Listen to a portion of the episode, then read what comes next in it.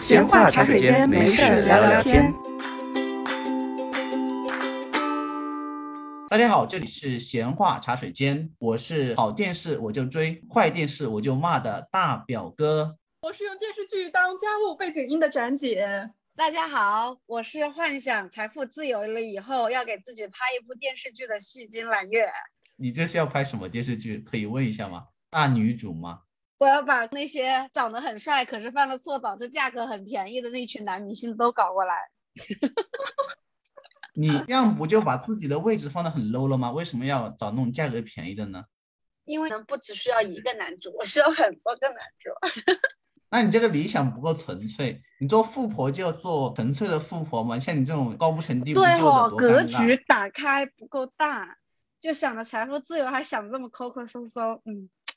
穷惯了，就 OK，好好，就叫《揽月传》是吗？刚好跟《芈月传》是姊妹篇，要不要请我做导演？工资很低的。哎，也可以。展姐给你做宣传，我用来帮你们过审。啊，对对对对对对对。好重要哦！天哪，突然之间大佬了。对，OK 了，我们回归正题。可能听众朋友们都听到了，我们今天大家自我介绍的关键词就是电视剧。对，今天我们其实就想聊一聊现在为什么电视剧越来越不好看了，尤其是国产电视剧。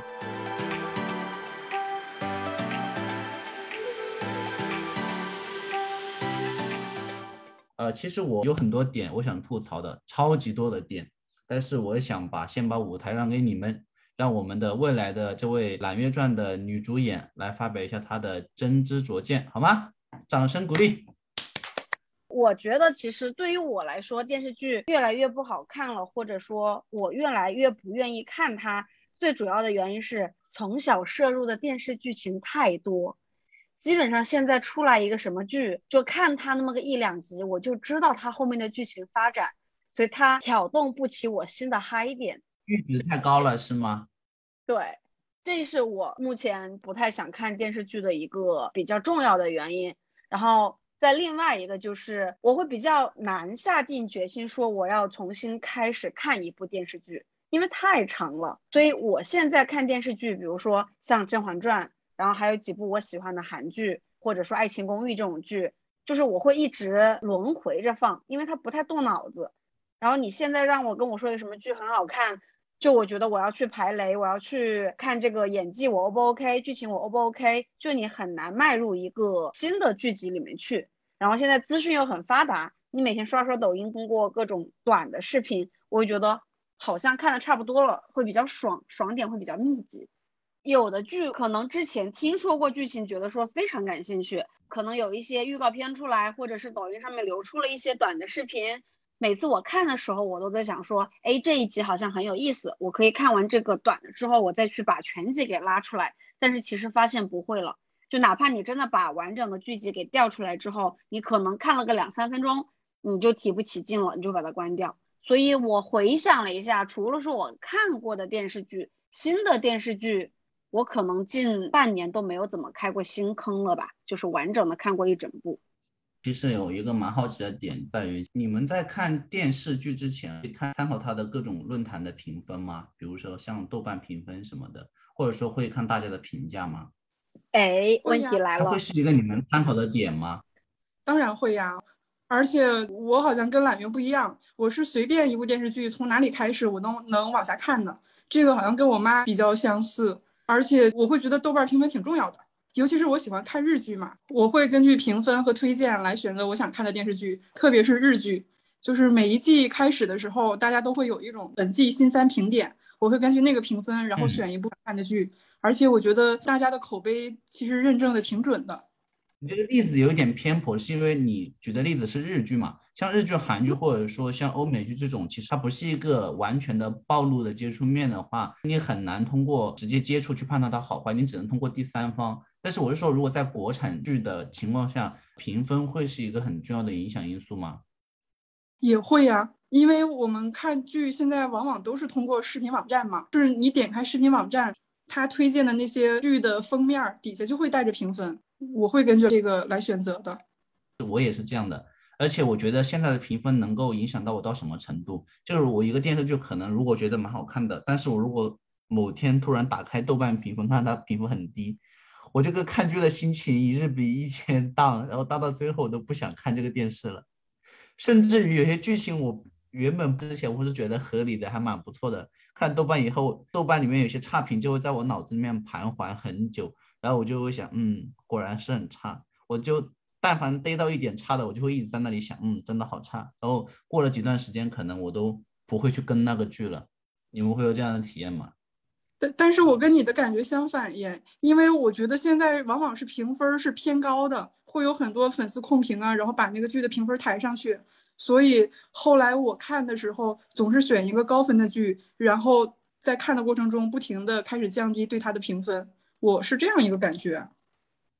那我跟你们两个就完全是个反的，就是电视剧在我这里承担的作用就仅是打发时间和搞笑而已。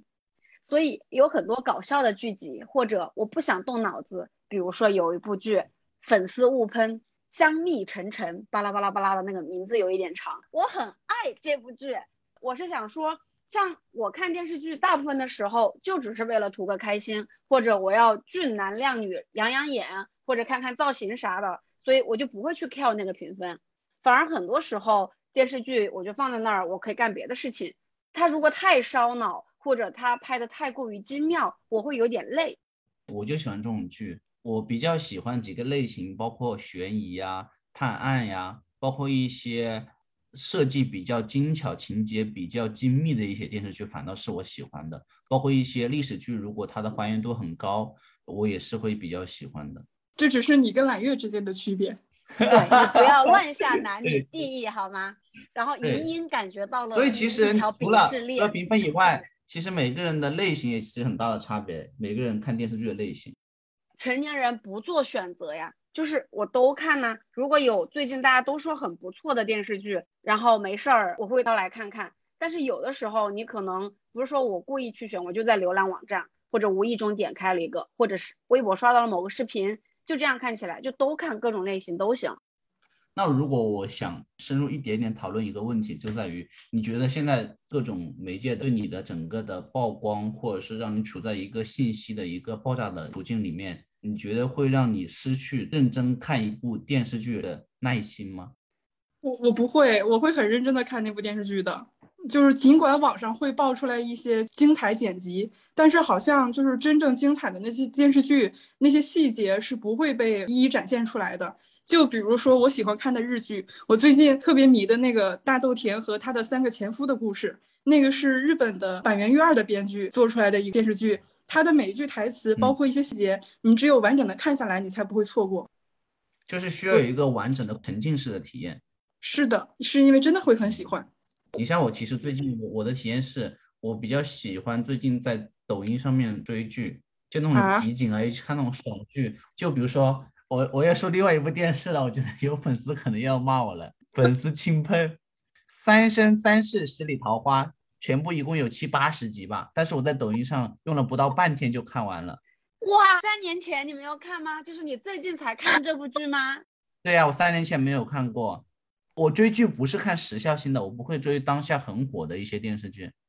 或者说，因为我本身对就是那种神仙谈恋爱的剧，我不是特别的喜欢。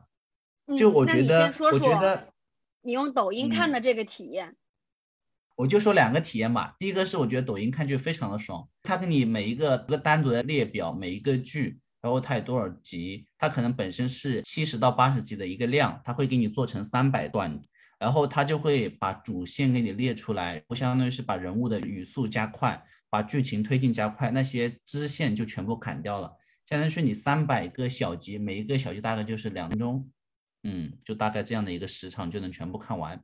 大表哥，你讲的这个体验特别像我前几年在看《伪装者》时候的体验。因为那部剧的女主被网友们一致评论没有演技、缺少灵魂，所以大家自己剪辑出了一个净版的电视剧版本，所以大家就只看没有女主版的那部《伪装者》。现在剧情灌水真的是太严重了，太严重了。对，就因为说注水太严重，所以现在各大视频网站不是推出了倍速的功能吗？包括你也可以自己去拖进度条。这个倒不是我要说的重点。通过抖音的那个方式来看完这部剧，你就绝对不能体会到当时我们盼望素素跳诛仙台的那个时刻。就是那个情绪的浓烈强度和你和朋友探讨的这个过程，哇！我现在想起来我还非常的嗯生气。哦，你是同步追过那部剧是吗？对，那个时候那个热搜每天都在刷新，素素什么时候跳诛仙台？跳诛仙台吗？对，搞死但是素素那一段剧情不是在人间，就几集吗？就前面很憋屈的戏份会很多吗？对呀，一直是因为大家有小说，所以你知道女主最后是打引号会黑化，会变得很强。然后你眼看到剧情要推进到了那里，就无限的慢，它要分几天放，你就窝火，你就每天都在想，哇，女主什么时候崛起？因为我看抖音，你知道抖音的好处在哪里吗？它就前面这种素素跟男主在人间相识以及成长，然后被女二虐待，以及最后跳诛仙台这个剧情非常之快。快到我无法想象，马上就是速速飞升，然后回来取女二的眼睛。对对，你就缺少了前面那半截的情感体验。你可能看到他去取那个坏女人的眼睛的时候，就没有我们感受到的那种爽感。那个片段我可能要来回来去看他个十遍。嗯，就是你会觉得这种短视频的方式，或者说现在各种 app 的出现，会让你对完整的观看一个电视剧失去耐心吗？就还是分剧情剧集。就如果真的有，比如说像《人民的名义》这种剧，我可能就会从头到尾都看完。然后包括说你跟着看的时候，跟朋友的讨论，在网上跟踪到的热点，然后大家一起去扒里面的细节，像这种剧，我会从头看到尾。但是很明显，有一些其他的剧，你的心态不一样，那就不一定了。嗯，所以其实还是基于剧本身，我们才选择，而不是因为媒体或者其他的方式才会有这种差别的对待。对，媒体是给了你多一个选择嘛。之前可能某种无脑爱情剧，我可能不想看全部，但是我只能看全部。但现在就他给了我更多的一个选择，可以选择我说只看精简版，或者说我就算看视频网站，我也可以快进或者跳过。对，但是其实这里有一个小小的差别，就是我看各种，比如说抖音各种短视频刷完的剧，其实我是个被动的状态，不管这个剧，我觉得它质量好不好。如果是我主动想去看的，我都会去网站上面搜索完整的剧集来看。但是如果比如说你刷个抖音或者刷个微博、刷个 B 站，你刷到了一些他给你的片段，然后你就会顺着这个片段把它看完，就看你第一次接触到这个剧是以什么样的方式被接触到的。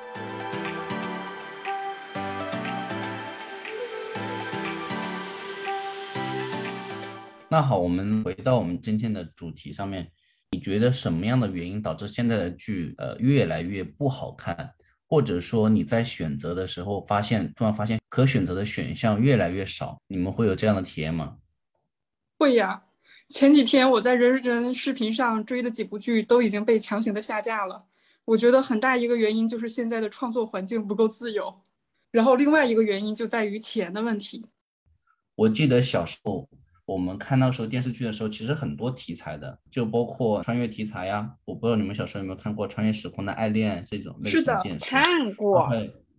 就是还有那种，我觉得小时候很有意思的一个题材是，呃，带师生的就机灵小不懂啊，然后古装探案啊，有少年包青天呐，然后有古装传奇啊，呃，纪晓岚啊，呃，康熙微服私访记啊，还有那种宅斗啊，大宅门呐，家庭伦理啊，不要和陌生人说话。有什么悬疑探案、重案六组，就很多种，我这边不一一列举了。但是就是说明一个问题，就是以前可选择的余地实在是太多了。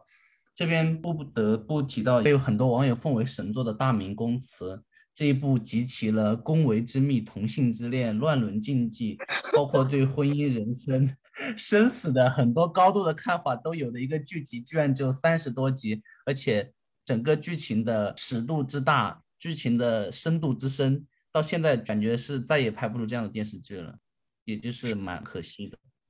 是的，我很喜欢《大明宫词》，我那个时候是我妈妈一直在看，她就很喜欢周迅，很喜欢黄磊，包括当时有《人间四月天》，橘子红了，然后之后就是这部《大明宫词》，电视台也一直在播。而且我觉得《大明宫词》它一方面台词很好，就是那种莎士比亚风的那种台词，对，每句话都很长。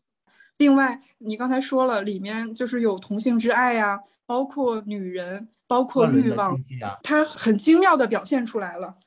现在很多国产剧都不再讨论这些问题了，就是他们可能讨论一些我们身边普遍存在的一些困境，就比如说剩女、拜金、买房、创业，还有原生家庭，还有重男轻女。就像前几年的那个《欢乐颂》，当时也是大家都在讨论的一部剧，但是他们讨论完这些剧，描述出困境之后，就也没有提出解决的路径。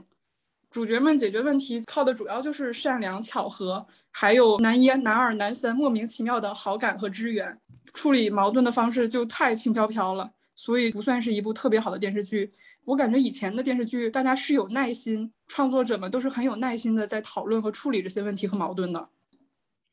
我觉得现在的话题的缩紧，我觉得一方面确实是整个创作环境的一个缩紧，以及话题和选择度的一个缩小。第二个，我觉得可能有一个荼毒的，就是目前一个改编 IP 会导致整个创作环境都变得很慵懒，大家就变得很不愿意思考，而且其实创作者是以为观众是不能辨别好坏的。嗯，我对现在的电视剧反而没有这么的悲观。第一个点是说，很多人都会觉得以前的电视剧更好看。我就举《京华烟云》这个例子，我看过赵薇演的那一版的《京华烟云》，那一版在我的心中，我就觉得拍的非常的好。我妈妈她看过赵薇的那一版《京华烟云》，她还看过前面赵雅芝演的那一版，她就会觉得赵雅芝那一版更好。我也尝试过去看过第一版，因为我真的很爱那一部原著，但是我发现我看不下去。可能每一个人都会有一个先入为主的印象在里面。就你小时候看的电视剧，不管是这个 IP，还是你第一次接触到这种故事类型，你第一次接触到爱情故事，你第一次接触到悬疑故事，他给你留下的印象就会天生自带光环。零零后出生的小朋友，他再去看，可能就不一定是我们这种感受了。你就用金庸的被翻拍的那么多的那《天龙八部》。或者是谁才是心目中的小龙女这种话题来说，每一代人都有他心中的就觉得很好的那一部。可能大家会说到，呃，除了你对这个电视剧主观的喜好，还会有很多其他客观的评价，比如说你讨论的范围是不是够广，你的深度是不是够深。但是我就用金庸这一个系列来举例，它的内核其实是一样的。但是我心中的小龙女就是李若彤，非她莫属。但是可能我弟弟他们就是刘亦菲。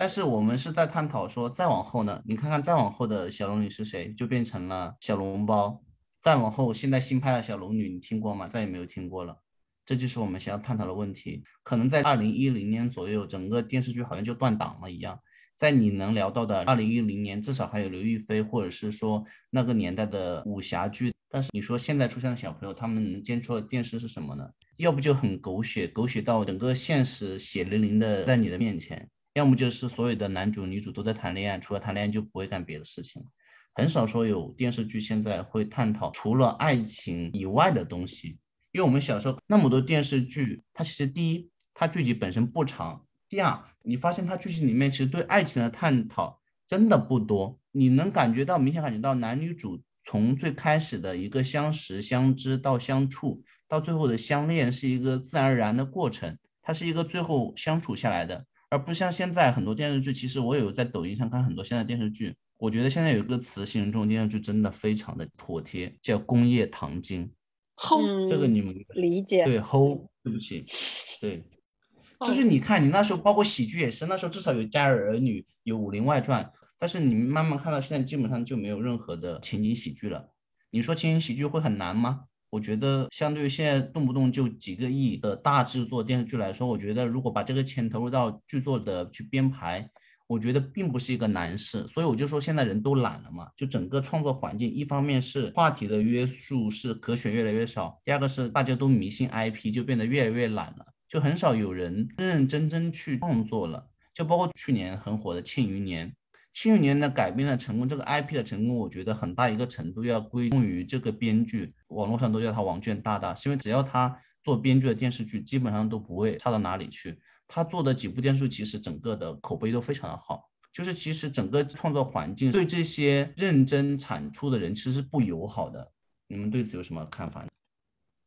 嗯。我之前有听一个从事影视行业的朋友聊过，就跟他探讨过说国内电影还有电视剧，包括说动画片的这一些东西的发展。他当时给我提了一个很有意思的点，就是如果说国内的电影或者电视剧不做分级，那这个市场就永远不可能真正的被释放出来。你一旦把分级打开了之后，就会有人去套这个分级。我以前很爱看无脑恋爱偶像剧，现在我这个年纪可能就不大爱看了，所以就自然而然作者也会被分级，就会有一群人。就永远要允许市场上，而且是大量的人，市场上大量的人都是喜欢看这种无脑的电视剧，他的需求在此。就这个，我不觉得说有什么不好的，或者有什么可鄙视的。但是还有一群人，可能有百分之二十的人，他有更高的艺术追求，或者是说其他的，他需要探讨一些东西，有这种需求。对，那就会有刚刚大表哥说的那些想要认真创作的人，他就会专攻这个人群，就这样这个市场会被释放开来。现在因为没有分级，对。然后没有细分，第一是说作者他自己没有精确的人群来进行创作，第二个就是监管部门他就只能把它卡到最严格的那一层去，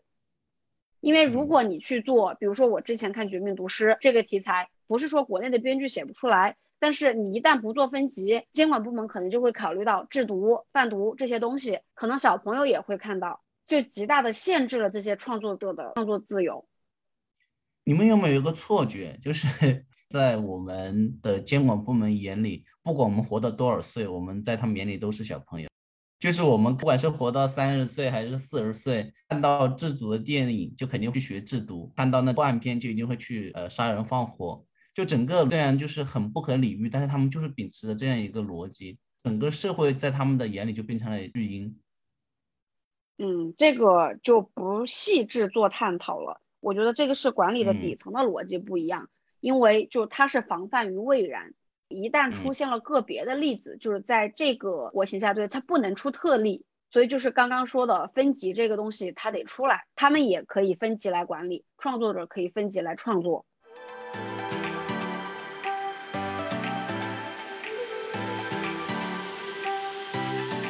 其实还有另外一个点，大家讨论比较多，也是我觉得一个很根本的点。是在于整个影视行业成长到现在，它整个蛋糕的划分的问题。嗯，这个我大概讲一下，在整个影视行业，尤其是我们国内的影视行业，其实它的整个收益的划分，更多的是给了演员以及导演。其实，在整个的影视行业，其实有很多的角色存在的，它有很多专业度的，包括服装啊、化妆啊、道具啊、音乐啊、布景啊、灯光啊。其实这些东西都很重要的，但是突然就变成了一种除了演员和导演以外就完全不重要的，甚至在于我们国内，其实很多编剧的地位都是很差的。我以前去实习当过几个月的编剧，真的我想象不到为什么作为一个文娱作品的文学创作者的工作条件是如此的差。整个国内的影视行业成长到当今的规模里面。相当一部分，或者是绝大部分的收益或蛋糕分给了演员，或者是说导演，就造成我们现在看到的所有的专业性的东西都经不起任何的推敲。当然了，我们能看到近几年就是蛮火的几部剧啊，包括你们讲的《欢乐颂》，早几年的《琅琊榜》，去年的《庆余年》，其实就是因为它的专业度上来了，在我们看来是一部合格的影视作品，而不是一部单纯过来圈钱的灌水作品。包括你看这些作品的服装啊。道具啊，音乐啊，妆发、布景啊，都是有经过时间打磨的。包括剧情，虽然说有的剧确实在中间可能会有些许的灌水，这也是整个市场造成的影响，但是也不妨碍完整的看是一部相对好的作品。这就是我其实想抛出一个点，有我有最近做一个调查，就是说现在目前国内的影视行业，尤其是电视剧啊，它百分之五十到七十是给了演员。然后国际上基本上这个成本是不过百分之三十的，这个比例足以压缩到一个一个电视剧其他成分到什么地方？它这些专业性的东西下降以后，整个电视剧以演员的中心以后，整个电视真的就没法看了。比如说我们在一零年的时候，一零年、一三年看的呃《仙剑》和《仙剑三》，我们那时候还觉得剧其实针对当时别的很多经典制作电视剧并没有那么的好，但是回头看居然也是非常的不错的。包括到音乐妆发，提到妆发也不得不提，在以前的电视剧里面，很多演员的妆发是有考究的，就是你什么样的程度是要做什么样的妆发，什么样的心路历程。像以前电视剧，包括那些古装剧，他们很早起来，大概是四五点就开始起来化妆，化到可能化到十点十一点才开始一天的拍摄。但另外一个影响，我也想说的是，你们多久没有除了现代剧以外了？多久没有在古装剧里面看到真实的布景了？这是为什么我现在不愿意看目前国产的古装剧的原因，就是很少看到真实的布景。我不是说那种是剧组搭出来那种景色，我说是真实的大自然的景色。你能想到在当今的一个国产剧里面，所有的古装剧去打斗的一个环境，连棵树都要劈，连个草都要劈。最后一点，你们讲的就是，我觉得讲的很对的，就是因为成本的问题，导致了现在整个剧集的灌水非常之严重。一部剧现在不上六十集都不配叫电视剧，为什么？因为成本在那里。电视台或者是网络平台能接受的价格上限就是这个，那么成本在那里的话怎么办？就只有增加剧集，这就是你们说的成本对于整个影视行业，包括电视剧行业的一个影响了。刚刚大表哥说的这些观点，就是我有部分认同，但是从市场经济的角度来说，我觉得这是一个反向推动的结果，因为市场买这些刚刚说的明星的单。你拍电视剧，我不管怎么说，追求艺术，这也是一个商业行为。我有成本投入，我要追求利益，我要养活整个团队。所以市场上买这些明星的单，就会导致这些明星、这些流量，他们就可以要价越来越高，因为他们是这一单生意里面最重要的部分。或者说，像你们这样的观众，越来越不买这些流量明星的账，自不自然，市场就会推动说，这个时候剧情更好的编剧编的专业性更强的。这些电视剧更受市场的欢迎的话，那慢慢的这个选择就会让编剧的待遇提高，然后演员的片酬下降。所以我觉得这个是一个市场选择的一个必然的结果。就虽然我们现在觉得说这样不行，但是如果说市场的选择导致现在这个电视剧的整个的发展还是这个样子的话，就说明其实我们只是很少数的一部分人，大部分的市场上的人是对这些行为买单的。第二个就是，我觉得也不用这么的绝望，就是会有很多手里有资本的人，他会想来做一些尝试。比如说郑晓龙当时去拍《甄嬛传》的时候，他可能那个时候就属于我想做一个新的尝试，我用了大价钱，我来做制作，我来抠剧本，然后我来设计服装，每一个演员的演技，只来抠了这么多的细节，然后市场买单了。那这个时候其实市场就是被教育了一番，大家的要求会变高。然后，所以你能看到那段时间反过来，就又会出现了一波类似的来仿造第一部成功了的剧，就打引号第一部成功了的剧的这种类型。所以简而言之，我的观点就是，现在的这个电视剧的走向，或者是说这个偏好流量为王这种，其实是每一个观众自己要为为此负责任，因为大的环境是这样的。然后在这种大的环境之下，仍有一些有理想的人，有艺术追求的人，然后他如果能找到资本，能找到。可以一起来做这种尝试的人，他其实可以去做这个尝试。他的尝试一旦成功了，他就会打开这个市场的一个口子。所以这就是一个动态的，大家互相选择的一个过程，是一个大家动态博弈的过程，可能也是。嗯嗯，我觉得可能就是现在赚粉丝的钱比较容易，但是要靠口碑来赚钱的话，就会相对来说难一点。所以那些喜欢赚快钱的人就会选择了更直接的方法，导致现在的电视剧越来越不好看了。刚才蓝月讲的一个点，我是觉得目前也没有解决办法，就是市场的选择，因为市场并不是万能的，但是还是会有艺术坚持在坚持做一些事情，会打开这个市场的口子。但这个问题就在于我们目前的这个环境有没有给这些为了艺术去想做一些去打开局面的人一些机会。你刚才讲到就是《甄嬛传》，其实《甄嬛传》在当时情况下并不看好的，而且它的成本是远没有隔壁另外一部剧的高，叫《新还珠》，就琼瑶阿姨的。就是市场的角度来看，琼瑶阿姨海选了全国所有的俊男美女，都是琼瑶阿姨的 IP 加持，请了一些专业的人士过来。就从市场角度来说，琼瑶阿姨肯定是比《甄嬛传》收益高的。所以你现在回头再看《甄嬛传》，其实里面很多演员在当时并不火，除了孙俪以外。但是就是因为有这样坚持创作的人存在，一直兢兢业业，才会说有后面那么多效仿者。为什么郑晓龙拍完了《甄嬛传》还要拍《芈月传》？就是因为在《甄嬛传》没有赚到钱，《芈月传》赚回来。前面《甄嬛传》拍的多好，后面《芈月传》拍的就有多糟心。总而言之啦，我的观点是，市场是可以自由竞争的，但是。总归要引导，不然的话，没有一个良好的环境给一些有想法、有意向为艺术奉献的人提供这样一个场景和可选的余地的话，我也是不太看好的。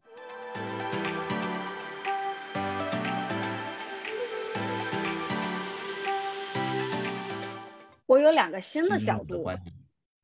嗯，你讲。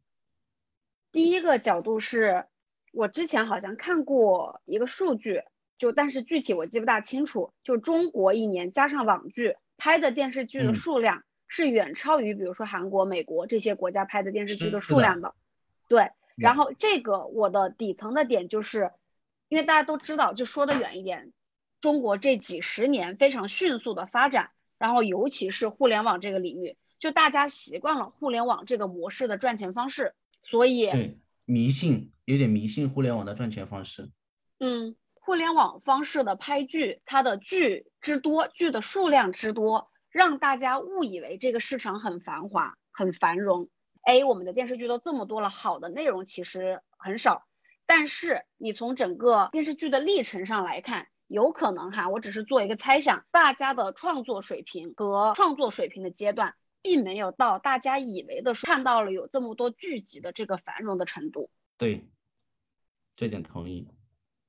嗯，互联网的赚钱的模式被应用到整个现在影视行业，就营造出了一个类似于互联网的一个假型的繁荣。对，一个虚假繁荣，但是其实内核的东西你是没有跟上的，就不管是说。我编剧的培养速度，那总要有人才储备吧。我一个能写出好的东西的编剧，他得有那么个十几二十年的阅历吧。这种东西遇老弥香嘛，我是觉得。那你的这个电视剧从你创作到现在的时间，可能都没有这么多年，你的人才储备它就是不够。然后你国内的这种之前没有拍电视剧，你这些东西肯定还是有个方法论在的，各种这个领域的底层的理论知识，或者是各种框架体系，它都没有那么的完备，就它还在一个发展进化的阶段中，只是因为互联网的普及，对，就或者这种方式的普及，导致大家以为看到了一个电视剧的繁荣情况。哦，你这个点真的非常好，我觉得真的是非常好。其实我们从头看脉络，其实真的从两千年到现在也不过二十年。其实整个的发展是循序渐进的，整个人才也是需要循序渐进的。就是我们可能过于心急了，因为表面的繁荣导致我们对于目前以及未来的期待过高。就是我们就像刚才最开始讲的，我们整个阈值会被提的无限的高，然后就对未来的期许是一样的。对，就你现在看好剧的比例，它确实在下降，但是是因为剧集太多了。你真的来看说每一年。好的剧集的绝对值得这个比较，嗯，我没有做过具体的比较啊，但是有可能比起刚刚大家怀念的说橘子红了呀、大明宫词那个时代，可能说我五年以内出的好的剧集的绝对值的数量是在上升的，它只是比例在下降而已。刚才讲到点一个很好的点，在我这边我是觉得另外一个从你那个点引衍生出来另外一个点，我是比较感兴趣的。就是互联网这样的方式去拍电视剧或拍影视剧，会不会伤了影视剧整个行业的根本？就是会不会导致原本循序渐进成长的国产电视剧或者那一批创作人突然就断代了？我觉得有这个可能。展姐先说。因为我觉得像美剧，包括网飞什么的，他们都是线上的这种方式啊。也许那是我们发展的一个未来。这个就是我想要讲的点。其实我比较了网飞，就是 Netflix 跟国内一些电视剧的差别。我惊奇的发现一个点，跟我最开始一个神奇的不谋而合的，